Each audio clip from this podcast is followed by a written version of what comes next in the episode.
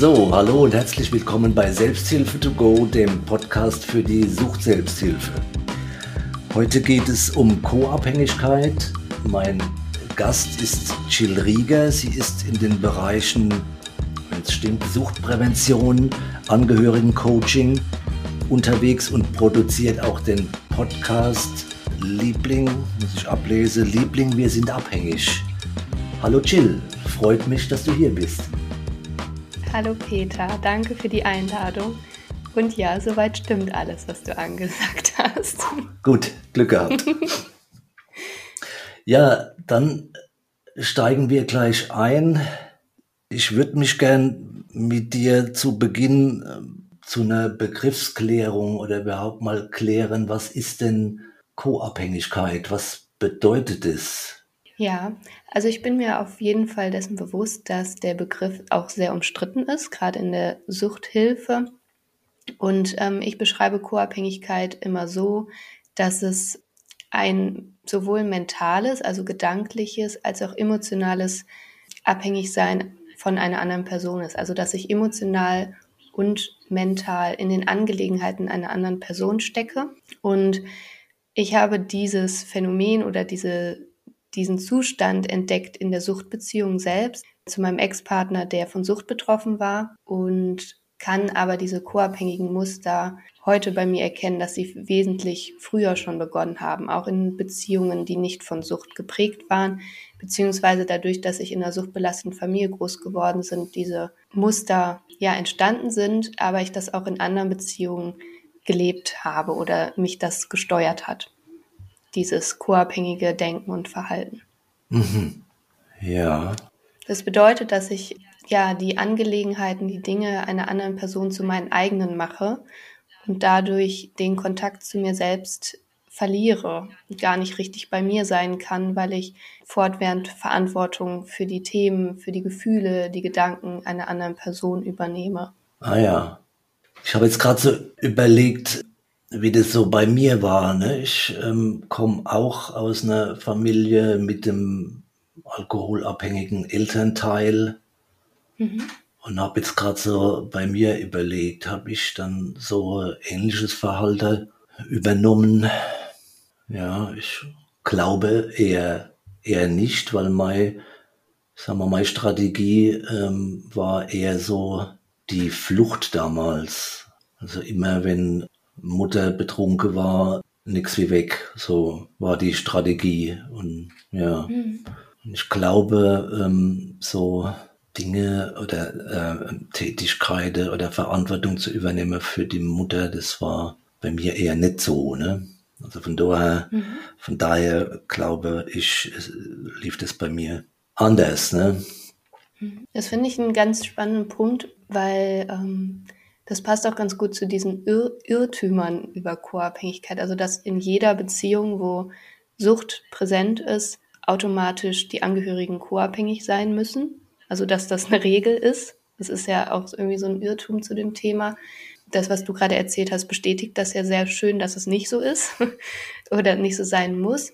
Und gleichzeitig auch, dass Co-Abhängigkeit auch nur in solchen Verstrickungen vorkommt, sondern dass co-abhängiges Denken äh, oder Verhalten sich zum Beispiel auch ähm, bei anderen psychischen Erkrankungen, also wenn ein Elternteil oder eine andere Bezugsperson äh, andere psychische Erkrankungen zeigt, dass dadurch dann auch ähm, es begünstigt werden kann, dass sich eine Co-Abhängigkeit entwickelt, also dieses Verantwortung übernehmen und mitdenken für eine andere mhm. Person und, und dass dafür nicht Sucht äh, anwesend sein muss in der Beziehung, sondern dass diese Muster auch anders greifen können. Genauso habe ich es ja auch in früheren Beziehungen so gedacht und mich verhalten.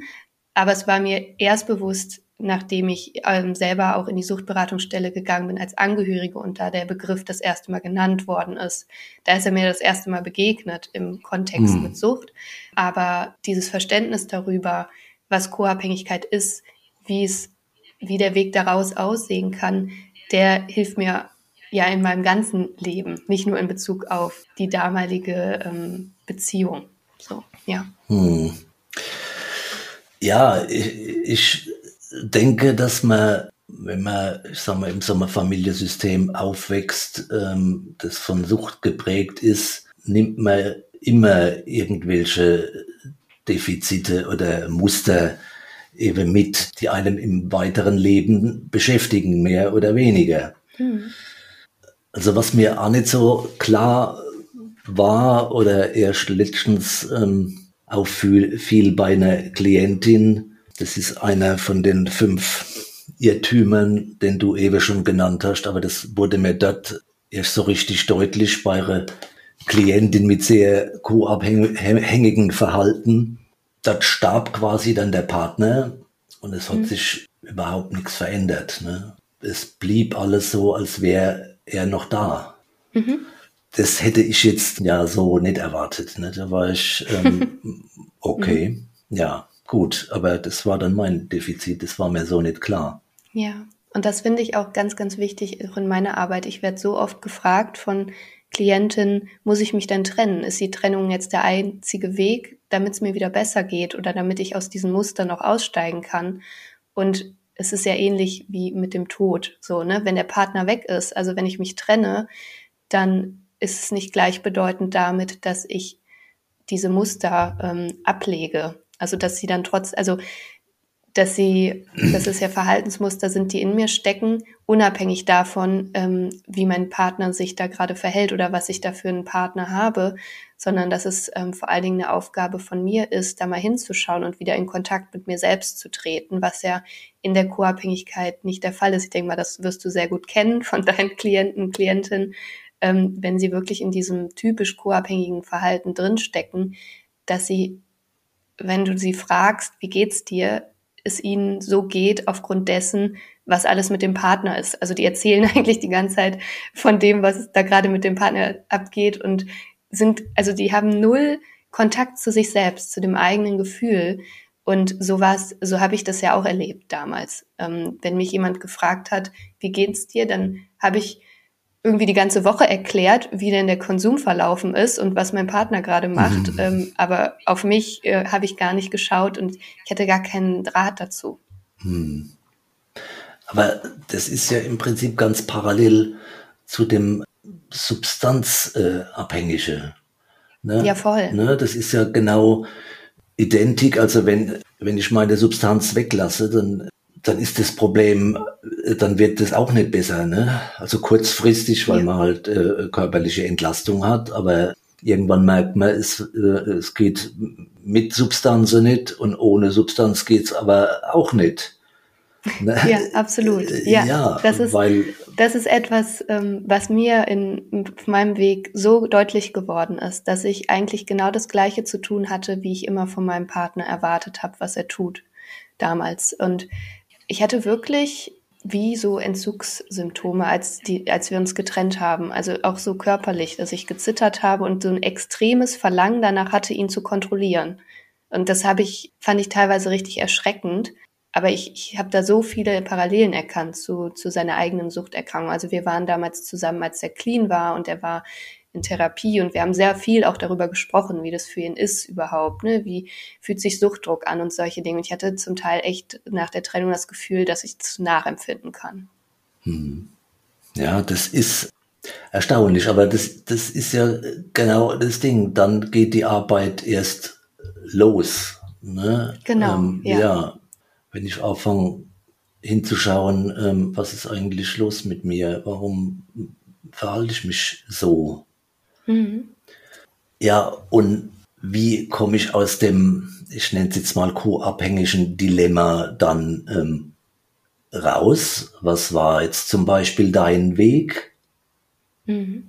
zur Genesung, also, sag ich mal? Ja, also das, das Wichtigste für mich war, und da bin ich wieder bei dem Punkt, ist eine Trennung das einzig Richtige. Für mich war es wichtig, Raum zu schaffen, um aus diesem Stress auch rauszukommen. Also in der Suchtbeziehung war ich die ganze Zeit einem Stresslevel ausgesetzt, was es gar nicht möglich gemacht hat, mal runterzufahren und in mich reinzuhören.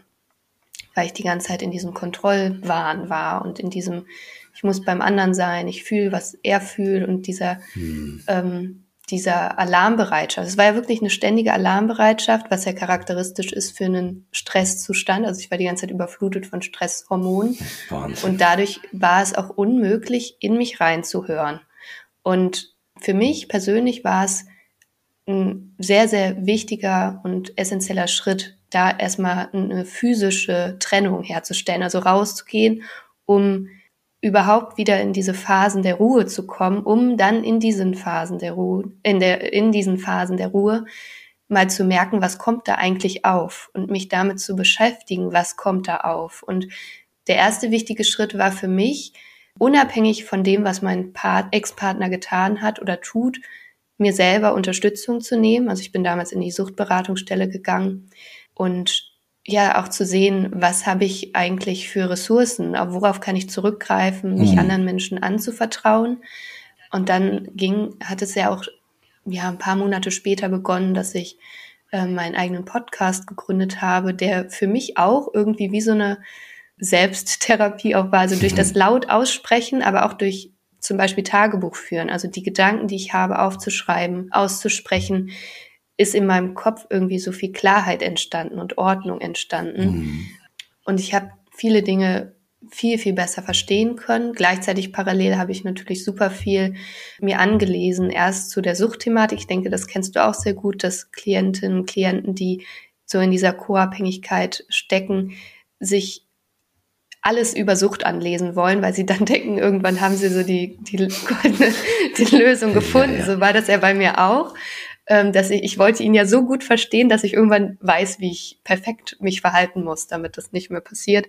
Aber in diesem Zuge bin ich dann irgendwann ähm, auch immer mehr auf die Co-Abhängigkeitsproblematik aufmerksam geworden, habe mich dann da eingelesen. Die Sucht ist dann irgendwann nebensächlich geworden. Es hat mhm. mich irgendwann gar nicht mehr interessiert, was welche Substanz macht oder so irgendwas, wie die wirkt, sondern ich habe mich dann in Co-Abhängigkeitsthematik eingelesen, also ganz, ganz viel Wissen angeeignet, zu verstehen, und mich da auch drin wiederzusehen. Also ich habe, äh, wen ich da immer sehr empfehlen kann, ist Jens Flassbeck. Der hat auch sehr praxisorientierte Ratgeber für ähm, Angehörige geschrieben, wo auch Übungen mit drin sind. Übungen zum Grenzen setzen, zum, wie sage ich Nein, wie kommuniziere ich, wie kann ich ähm, mit mir selbst liebevoll wieder umgehen, äh, meine Selbstfürsorge stärken, all solche Themen.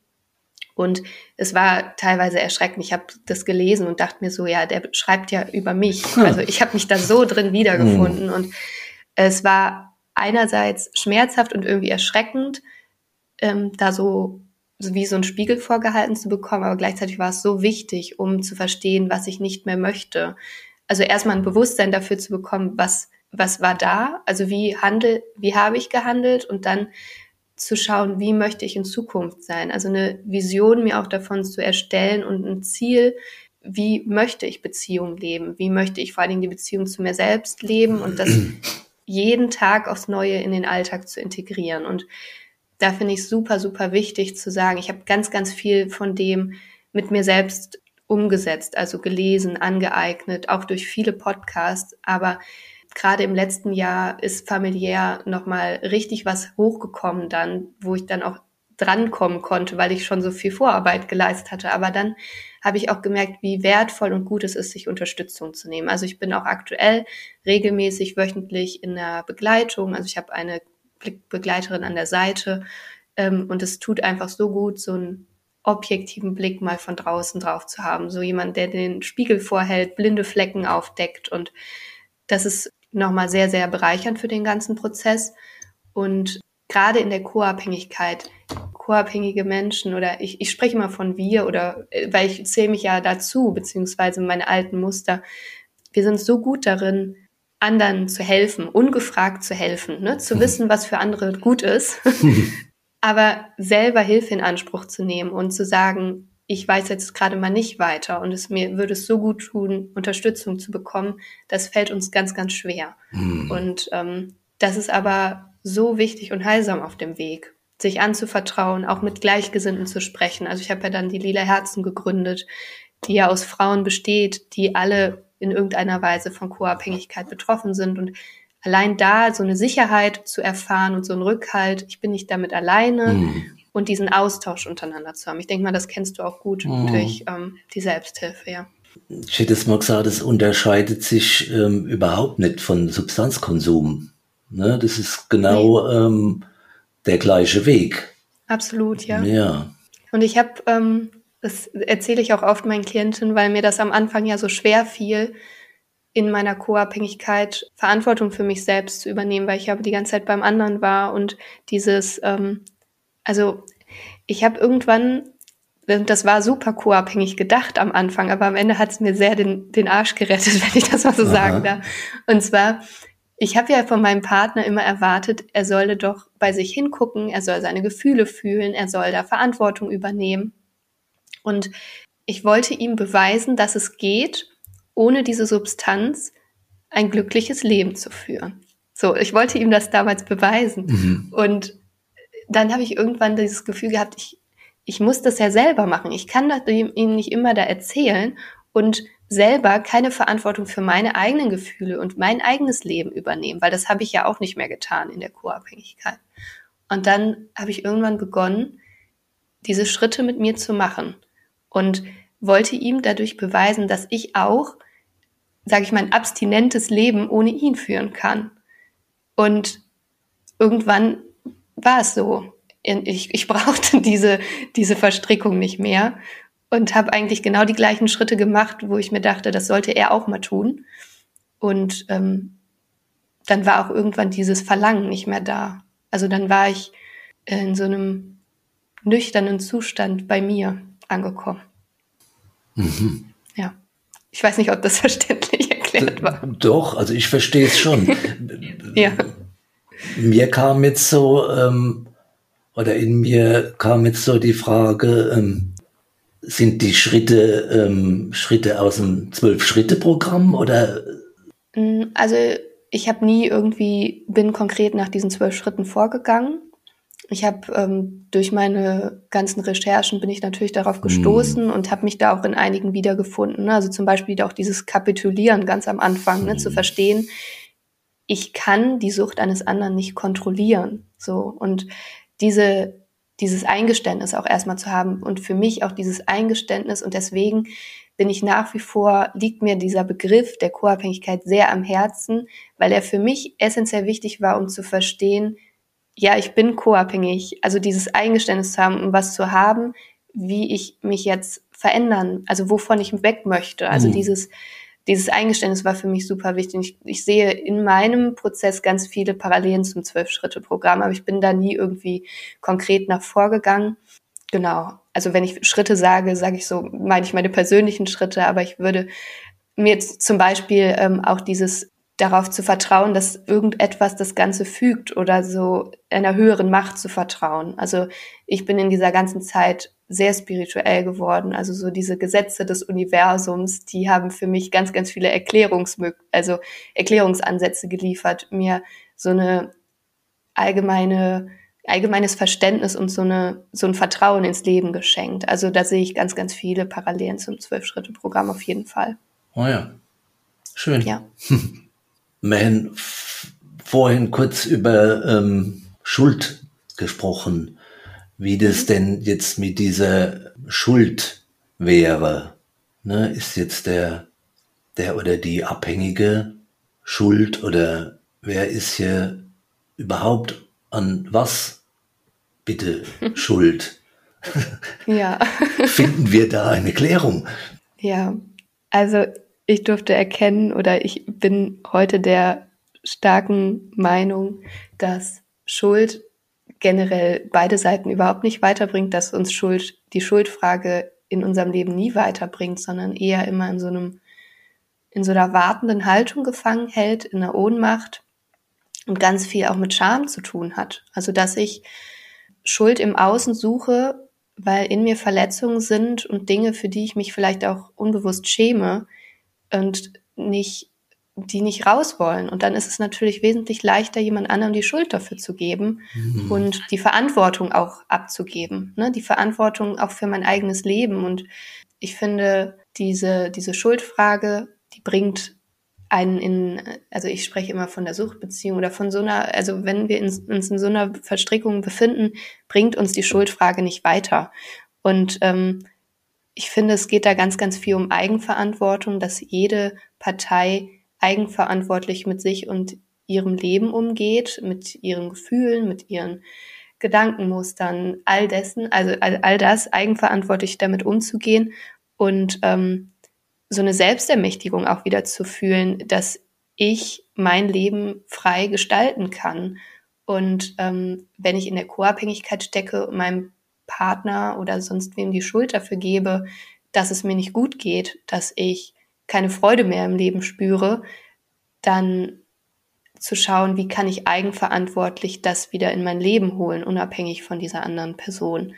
Und mir war es ganz, ganz wichtig in meinem Prozess, diese Schuld abzulegen. Also ich bin je, also durch jede Phase auch durchgegangen. Ne? Ich hatte Trauer, ich habe meinem Ex-Partner hinterhergetrauert, ich war wütend, ich wollte ihn wieder zurückhaben.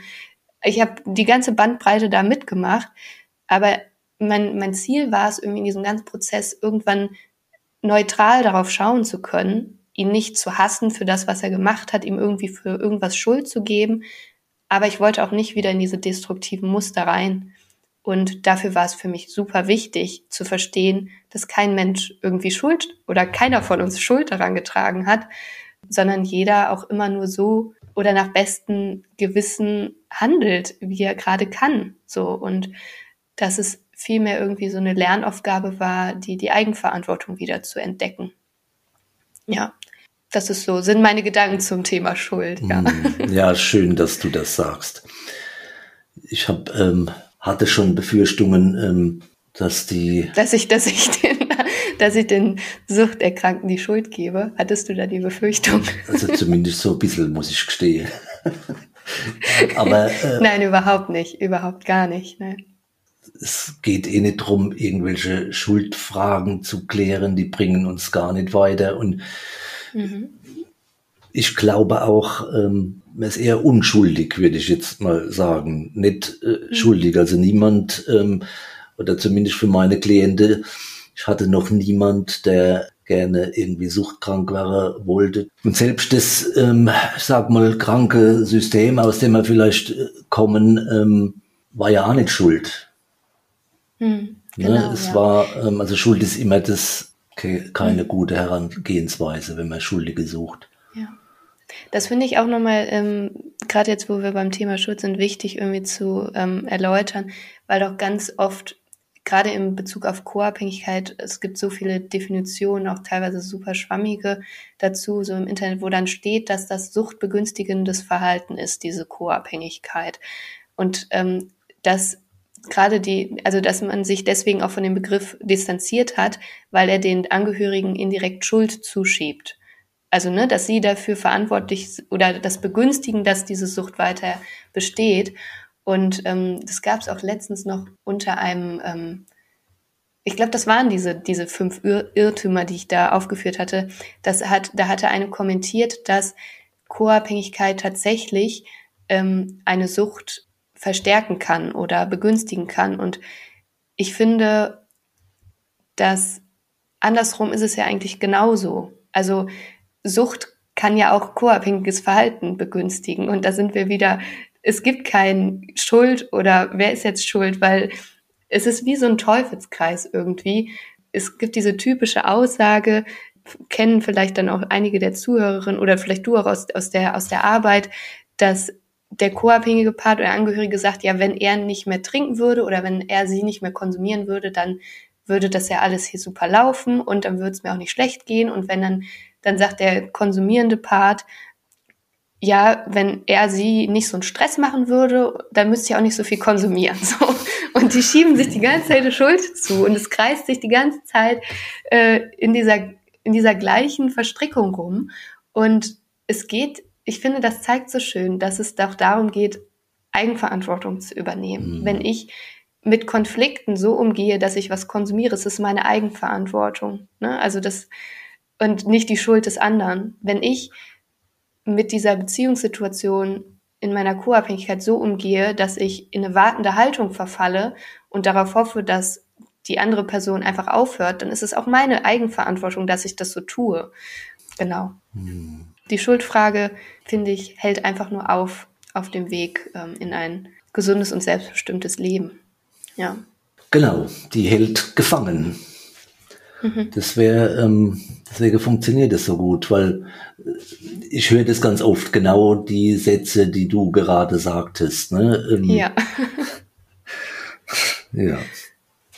Erstaunlich ist die, ist diese Ähnlichkeit mit der Substanzabhängigkeit. Ne? Äh, also ich komme erst raus oder es ist erste Veränderung möglich, wenn ich beginne, ähm, zu gucken, warum ist, was ist los mit mir, ne? Und nicht irgendwie so im Außen zu suchen. Das habe ich ja im Prinzip auch ganz oft, dass ähm, viele Menschen alle mögliche Dinge anführen, ähm, warum sie jetzt konsumieren, die alle irgendwie im Hause liegen. Und es ist der Arbeitsplatz oder es ist äh, mhm. sind Beziehungen oder es ist die Justiz oder es ist alles im Außen und ähm, das ist keine Lösung möglich, wenn ich nicht mhm. anfange, ähm, mich auf mich zu besinnen. Mhm. Ja, ich hatte noch ein bisschen Zeit vor unserem Termin und habe noch mal kurz, ich glaube, es war dein letzter Podcast mit der Jana mhm. Ambrosi. Der beginnt ja in meinen Augen jetzt, ich sag mal so, relativ radik radikal. Die, äh, die Jana ist ja da sehr resolut mit dem Alkohol. Mhm. Aber so die Welt ohne Rausch könnte ich mir jetzt irgendwie schwer vorstellen. Mhm. Du schon? Ich fand das ganz spannend, dass du das aufgreifst, weil ich in der nächsten Podcast-Folge da auch nochmal drauf eingehe, auf dieses Interview, weil wir in dieser Folge das aufgegriffen haben, diese Utopie, ne, wenn es eine Welt gäbe, in der kein Alkohol getrunken wird, dann wäre es eine bessere, oder in der es kein Alkohol gäbe, wäre es eine bessere Welt. Und ähm, ich sehe da wie aus so einer Metaebene, aber eigentlich genau das, genau das Gleiche wie in der, in der Abhängigkeit einer Einzelperson, dass nur durch das Weglassen einer Substanz wir keine bessere Welt hätten, sondern dann würde wahrscheinlich einfach eine andere Substanz an diese Stelle rücken. So, also diese, diese Themen wie Grenzüberschreitung, ähm, emotionale, körperliche Gewalt, all sowas, dass es zwar dadurch begünstigt wird, ne, durch den Konsum zum Beispiel auch von Alkohol, ähm, dass das das verstärkt, aber das, ähm, das erlebe ich auch in meiner Arbeit bei, bei Blue Prevent in der Suchtprävention mit den Jugendlichen, dass es ähm, viel weniger um die Substanz an sich geht, also dass diese Substanz nicht schuld ist. Es gibt zig Substanzen, ähm, vor denen wir ja auch Jugendliche nicht schützen können. Es geht ja vielmehr darum, ähm, in diesen eigenverantwortlichen Umgang zu kommen. Und hm. da sehe ich ähm, das Problem auch in unserer Gesellschaft, und gerade in Kombination mit Alkohol, dass das dadurch, dass es halt so normal ist in unserer Gesellschaft, nicht wirklich gelernt wird oder diese Eigenverantwortung auch für sich selbst, für die eigenen Grenzen, für all diese da Sachen, die man ja auf dem Weg in ein ähm, aus der Sucht heraus lernt oder auch aus der Co-Abhängigkeit mhm. heraus lernt, dass die in unserer Gesellschaft oft fehlt. Diese, diese diese, diesen reflektierten Umgang mit den Dingen. Und ich finde, das bezieht sich auf alles. Also gerade in der Suchtprävention, ne, wenn wir in die Jugendarbeit schauen, dass es darum geht, ähm, diese Eigenverantwortung und diese Reflexion mitzugeben und nicht irgendwas zu verteufeln oder zu verbieten. Und dass es durch ein Weglassen oder auch zu einem Verbot von irgendwas nicht dazu führt, dass die Probleme, die eigentlich dahinter stehen, ähm, weg sind. So, also so ist es ja, ne? Abstinenz an sich löst ja das Problem nicht oder was dahinter liegt. Und genau. genauso glaube ich auch, also diese Vorstellung, ähm, dass wenn wir Alkohol nicht mehr hätten, alle Probleme gelöst werden, ähm, sehe ich so nicht, sondern ich glaube, dann würde einfach irgendwas anderes dahin rücken und genutzt werden. So ist es ja, so ist es ja eigentlich auch, wenn ich ähm, einfach aufhöre, unreflektiert. Ich habe irgendwie ein Problem mit, weiß ich nicht, Kokain zum Beispiel. Ich höre auf, das zu konsumieren, weil mir das so gesagt wird, das soll jetzt so sein, das wird jetzt verboten, ich soll das jetzt nicht mehr machen und mir gelingt das und ich reflektiere aber nicht, ich mache nicht diese innere Arbeit nicht, dann wird sich das ja auf irgendwas anderes verlagern. So, ja. Hm. Ja, es gab äh, bei mir auch schon ein, ein, äh, ein Gast zu selbstbestimmtem Substanzkonsum. Mhm. Da sehe ich schon irgendwie den Schlüssel, wenn man eben gelernt hat, gut für sich zu sorgen und ähm, auch gelernt hat, Gefühl für sich zu entwickeln oder zu haben, dann glaube ich, kann man auch selbstbestimmt Substanzen konsumieren, mhm. weil man dann in der Lage ist, eben ähm, ja auch dann noch gut für sich zu sorgen und ähm, mhm. mit der Menge und mit der Regelmäßigkeit das durchaus funktioniert. Mhm. Ja. ja. Also auch diese, diese, dieses echte Selbstvertrauen in sich selbst auch zu haben. Ja. Und ähm, diesen Draht zu sich selber einfach zu haben. Also da bin ich ganz bei dir. Ja, was ist jetzt meine Intention auch dahinter? Ne? Und ich glaube, da ist auch einfach ganz viel Verstehen, sich selbst verstehen notwendig. Und ich, unabhängig jetzt von, vom Thema Sucht, glaube ich, dass es, dass ganz viele Menschen, dass es für die schwer ist, diese wirklich, wirkliches Selbstvertrauen zu haben und in Kontakt mit sich zu sein. So. Aber dass das letztendlich so dieser Schlüssel ist. Ja. Hm. Hm. Ja, aber ich glaube auch, so wie du sagst, das ist so ein Teil, ähm, der müsste im Prinzip, ähm, das muss man auch lernen, das muss, das muss sich entwickeln und ja, an welcher Stelle im Leben lernt man das. Das wäre eigentlich schön, wenn das in Schulen ja viel mehr ähm, Thema sein könnte. Ich bin natürlich hier nicht ja. der Pädagoge und der hier kein, kein Unterricht entwickeln kann in der Richtung, aber ähm, ich glaube, das wäre wünschenswert, ne? Ja, absolut. Und, ne? und auch in, in Richtung Substanzkonsum. Ne? Ähm, das heißt, das sind alles so Dinge, das überlasse ich dann halt ähm, dem Weinfest oder dem Dealer oder dem illegale Markt, wie jetzt jemand und was konsumiert, das ist doch eigentlich scha schade. Das äh, müsste man doch ähm, irgendwie ein bisschen forcieren, ein bisschen regeln. Hm, Denn ein ja, junger Mensch sowas auf den Weg gebe, dass ich äh, eben in der Lage bin, dass ich so ein Handwerkszeug hab und in der Lage bin, gut für mich zu entscheiden. Hm, ja. Und gerade da beim Punkt Alkohol, ne? Also äh, am Ende bleibt es uns Kindern oder Jugendlichen, wir lernen ja am Modell und der, der Umgang mit Alkohol in der Gesellschaft ist dann die Frage, ist das ein reflektiertes, äh, also selbstreflektiertes Modell, also dieser Umgang damit, äh, was ich mir abgucke und das dann lerne, ist es so, wie es eigentlich sein müsste, um einen guten Umgang mit Substanzen zu haben oder auch mit Alkohol zu haben. Weil so, wie es im Schnitt in der Gesellschaft praktiziert wird, Alkohol zu trinken, wie die Gesellschaft das vorlebt, ist ja auch nicht mehr im risikoarmen Bereich. Also was Kinder auch sich abgucken oder Jugendliche sich abgucken. Oder wenn ich als Kind, das, darüber haben wir auch gesprochen im Podcast mit Jana, wenn ich als Kind, Jugendlicher in meiner Familie in einer Atmosphäre groß werde, das muss ja gar nicht kommuniziert werden, aber wenn ich es beobachte, ähm, mein Vater, meine Mutter, die haben einen stressigen Arbeitstag gehabt, die hatten Stress irgendwie untereinander und jetzt brauchen die gerade mal ein Glas Wein oder ein Bier, um runterzukommen. Also wenn ich das schon beobachte, dann ist es ja schon, es wird ja dann, also ich lerne das ja dann.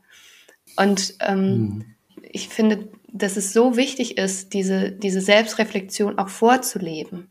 Und deswegen finde ich das, also es wäre großartig, wenn sowas in der Schule aufgegriffen wird und gelernt wird, mhm. weil das sind, wenn man mal überlegt, was wir auch für Kosten, für Folgeschäden dadurch haben, dass Menschen abhängig werden von Substanzen mhm. oder Verhaltenssüchte zeigen, wie wertvoll das wäre, da präventiv in Schulen schon anzusetzen und da wirklich diesem ganzen Thema auch mehr Raum einzuräumen, weil wir von Blue Prevent, wo ich ja ähm, angestellt bin, wir, wir entwickeln ja die Tools für die Jugendlichen, um diese Themen aufzugreifen. Aber wenn man mal überlegt, das nimmt vielleicht in der ganzen Schullaufbahn eine Woche ein von, von genau. Schülern. So, ne? Also äh, bei mir war das katastrophal in der Schule. Da kam die Polizei einfach und hat erzählt, ja, Alkohol am Steuer macht man nicht, ist schlimm. Dann haben die ein paar schlimme Bilder gezeigt.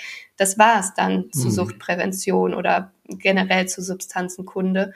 Und ähm, dem Ganzen sollte meiner Meinung nach viel mehr Raum eingeräumt werden, weil es halt nicht nur um die Suchtmittel geht, sondern vielmehr auch um mich selbst als Person, um mhm. diese ganzen Themen, die dahinter liegen, ja.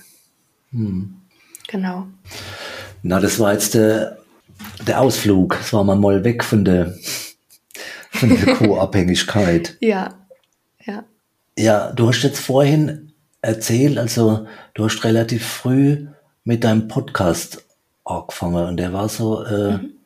Ich sag mal, das war fast eine therapeutische Maßnahme. Dein ja, unbewusst war das eine, unbewusst. aber ja, doch, aber ich muss sagen, ich war schon immer eine Person, die durchs Aufschreiben ganz viel verarbeitet hat, auch früher schon. Mhm.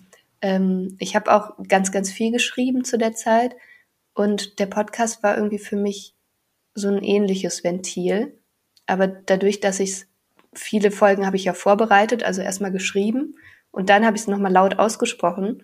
Es ist ja eigentlich wie in der Selbsthilfegruppe auch, ne? Oder also dadurch ist einfach ganz viel bei mir passiert und wenn ich den Podcast, wenn ich so alte Folgen von damals höre, finde ich das ganz faszinierend zu sehen, wie sich auch, ähm, wie ich mich ver verändert habe, also entwickelt habe mhm. über die hm. Folgen. Also der Podcast ist ja jetzt zwei Jahre alt, mhm. jetzt im April.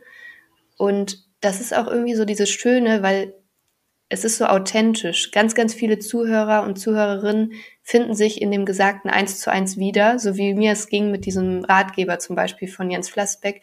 Die haben eine Folge von mir gehört und sagen, Wahnsinn, ich habe das Gefühl, du erzählst da gerade meine Geschichte, mhm. du sprichst meine Gedanken aus.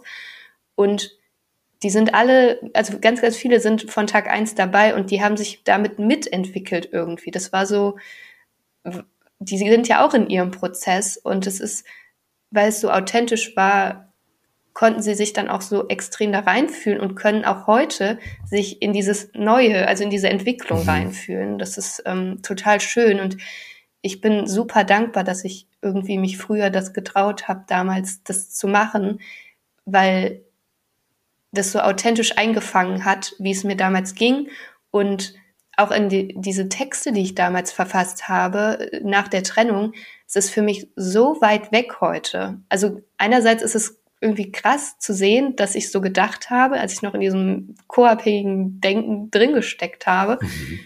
Aber gleichzeitig ist es auch so ermutigend und stärkend zu wissen, boah, ich bin da nicht mehr. Und ähm, das, was ich am Anfang meinte, diese Ausrichtung hin, wo möchte ich denn hin? Wie möchte ich Beziehung leben? Wie möchte ich die Beziehung zu mir selbst gestalten? Zu sehen, dass das tatsächlich eingetroffen ist, weil ich ein klares Bild davon auch hatte. Ja. Und das war dir dann auch wichtig, ne? weil klar ist ja jetzt mit dem Podcast gehst du ja dann direkt in die Öffentlichkeit. Also das, mhm. es hätte eine Variante wäre ja vielleicht auch gewesen, ich gehe in eine, in eine Angehörigengruppe. Mhm. Gab es das auch? Oder die, Nein. die Idee? Also ich hab, nee. Nee, und zwar, weil ich damals zu der Zeit selber super viele Podcasts gehört habe, mhm. da ganz viel für mich raus mitgenommen habe und mir immer dachte, warum gibt es sowas nicht für Partnerinnen aus Suchtbeziehungen? Mhm. Also das, was da gesagt wird, würde ich gerne irgendwie darauf anwenden und damit verknüpfen und ähm, ja, das Ganze ist wie so viele Dinge oder viele Menschen das machen aus etwas entstanden, was ich mir gewünscht hätte damals. Ähm, also dieses Gefühl, nicht allein zu sein damit und irgendwie zu wissen, was passiert da gerade mit mir, so. Und daraus ist es dann entstanden und es, es gab so eine Art Podcast in dieser, in dieser Form für, also es ist ja wirklich sehr konkret für Frauen aus Suchtbeziehungen, gab es in dieser Form nicht. Und mhm. ähm, ich muss auch sagen, dass das kriege ich auch rückgemeldet von allen Hörerinnen und Hörern und auch meinen Klientinnen, dass dieses niederschwellige Angebot, also die, das ist ja mit so viel Charme auch besetzt, in eine, in eine Suchtberatungsstelle zu gehen, mhm. in eine, auch selbst in eine Selbsthilfegruppe, sich da diesen Schritt zu gehen und da auch Gesicht zu zeigen. Mhm. Und diesen Podcast, ich kriege teilweise Nachrichten von Frauen, die hören den schon seit einem halben Jahr und schreiben mir dann erst, wie gut ihnen das tut und dass sie zum Beispiel dadurch sich getraut haben, in eine Gruppe zu gehen oder mhm. sich getraut haben, therapeutische Hilfe in Anspruch zu nehmen, weil das können sie zu Hause machen ähm, und keiner sieht sie dabei und das macht aber schon ganz viel. Mhm. Und deswegen finde ich diese Form dieser unterschwelligen Unterstützung ganz zu Beginn ganz wertvoll. Und dadurch sind ja auch sehr, sehr viele dann auch auf mich aufmerksam geworden oder, ne, wie gesagt, die ähm, schließen sich dann anderen ähm, Hilfen an und das finde ich einfach ganz, ganz toll. Und äh, allein dafür hat sich das alles super gelohnt. Ja. Hm. Naja, du bist die Generation Podcast, ja. Ja, genau. Aber du ja auch, Petra. Du Na, auch. Du bist mittendrin. Hast dich anstecken lassen. Ja, ja. Aber ich bin schon noch ein bisschen weg oder so. Aber ähm, ich finde es immer faszinierend, ähm, wie junge Menschen das oft angehen, eben so ähm, anders Ne, ich, ich komme ja quasi aus dem klassischen Suchthilfesystem. Na, ich will jetzt nicht böse sein, aber es ist vielleicht an mancher Stelle ein bisschen verstaubt. Und, ja, ähm, ja, doch. genau. Und äh, da finde ich das eben doch erfrischend, wie das Junge dann so machen, weil oft wird es ja irgendwie verteufelt, ja, die Junge wollen nicht in Gruppe gehen oder so ähnlich und eben diese Möglichkeit, weil ich habe genau wie du das auch schon äh, ähm, eben erlebt, dass der Podcast die erste Hilfe, also die erste Anlaufstelle war und danach kam dann durchaus noch die Selbsthilfegruppe und die jungen Menschen haben die durchaus eben auch so erlebt. Ähm, also später war klar, ähm, das will ich aber auch. Also diese mhm also ganz persönlich face to face mit äh, Beziehung und immer die Woche und aber viele ähm, aus der Selbsthilfe sehen das gar nicht, dass es eben den Schritt, Schritt äh, gibt, ne, über einen Podcast ja. in eine Gruppe zu kommen. Ja, absolut. Ja. Also durch dieses Hören des Podcasts entsteht ja für mich als Zuhörerin schon eine, ein Vertrauensverhältnis. Also wenn ich mir jetzt jede Woche einen Podcast anhöre, mhm und immer die gleiche Stimme höre und diese Person auch ähm, offen spricht, mhm. dann habe ich ja irgendwann das Gefühl, irgendwie kenne ich die oder das ist mir vertraut mhm. und dann fällt dieser Schritt ja viel leichter. Also ich bin immer wieder erstaunt, wenn ich dann irgendwie Erstgespräche habe mit Klientinnen, die sich den Podcast schon ewig anhören, die denken, ja, die kennen mich. Also das ist nicht immer, aber ich kenne die ja gar nicht. Ich weiß ja nicht, wer hört sich das an. Mhm. Und ähm, aber da ist schon so ein Vertrauensverhältnis von deren Seite da, weil ich ja auch im Podcast sehr viel von mir teile und mit offenem Herzen so das Ganze mache, ja. Mhm. Hm. Hm. Ja, das hört sich gut an. Und ähm, wenn ich das so höre, was du so alles machst, schaffst du es auch für dich gut zu sorgen? Ja, ähm, es ist wirklich eine Menge zu koordinieren, aber für mich ist es ähm, so, dass ich diese Selbstfürsorge ist für mich so selbstverständlich geworden und wichtig geworden, dass das für mich wie konkrete Termine sind. Also ähm, auch im, im Rahmen der, der Suchtberaterausbildung, ähm, die ich ja aktuell mache, durfte ich dann auch da hatten wir so ein Modul ähm, Selbstfürsorge, Routine auch. Ne? Also dieses, da habe ich auch nochmal gemerkt, wie, wie selbstverständlich das für mich ist, dass ich da in meiner Woche automatisch diese Zeiten für mich drinne habe und das für mich wie äh, berufliche Termine sind. Also das, ähm, da kommt auch nichts dran. Das ist nicht so, dass auch wenn ich dann noch Zeit für mich habe, dann mache ich das noch, sondern es ist in meinem Pensum mit einberechnet, dass ich das habe, dass ich die ähm, mein Coaching habe, also wo ich selber hingehe, diese Begleitung.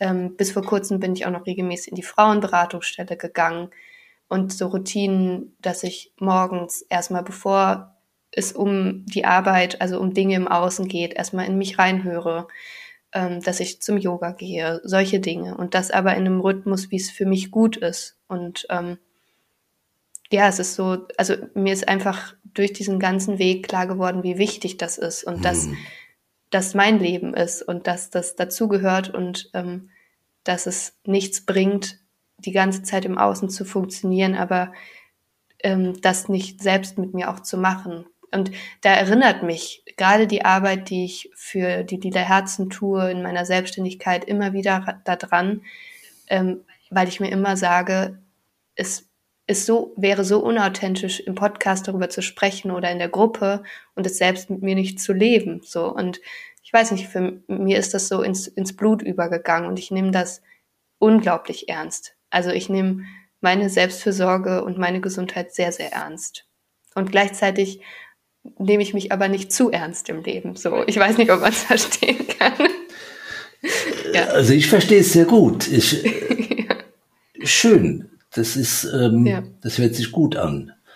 Weil ich glaube, ähm, Selbstfürsorge ist die Basis für unsere Genesung, Genesung oder für unser Leben. Also wenn wir gesund bleiben wollen, dann ist das ähm, unbedingt notwendig und wichtig. Ja, absolut. Ja. Na, das wäre doch vielleicht ein ganz schöner Schluss. Unser Schlusssatz war die, die Selbstfürsorge. Oder würdest du noch gern was loswerden? Fehlt noch? Nee, also ich fühle mich Fehlt sehr... noch was für dich? Nein, ich fühle mich sehr leer geredet. Leer geredet, ich, ich danke dir sehr für die Einladung und ähm, ja, wünsche allen Zuhörerinnen und Zuhörern alles Liebe auf ihrem Weg. Vielen Dank, Jill. Ich freue mich, dass du da warst und es hat mir Freude bereitet und ähm, wünsche dir alles Gute.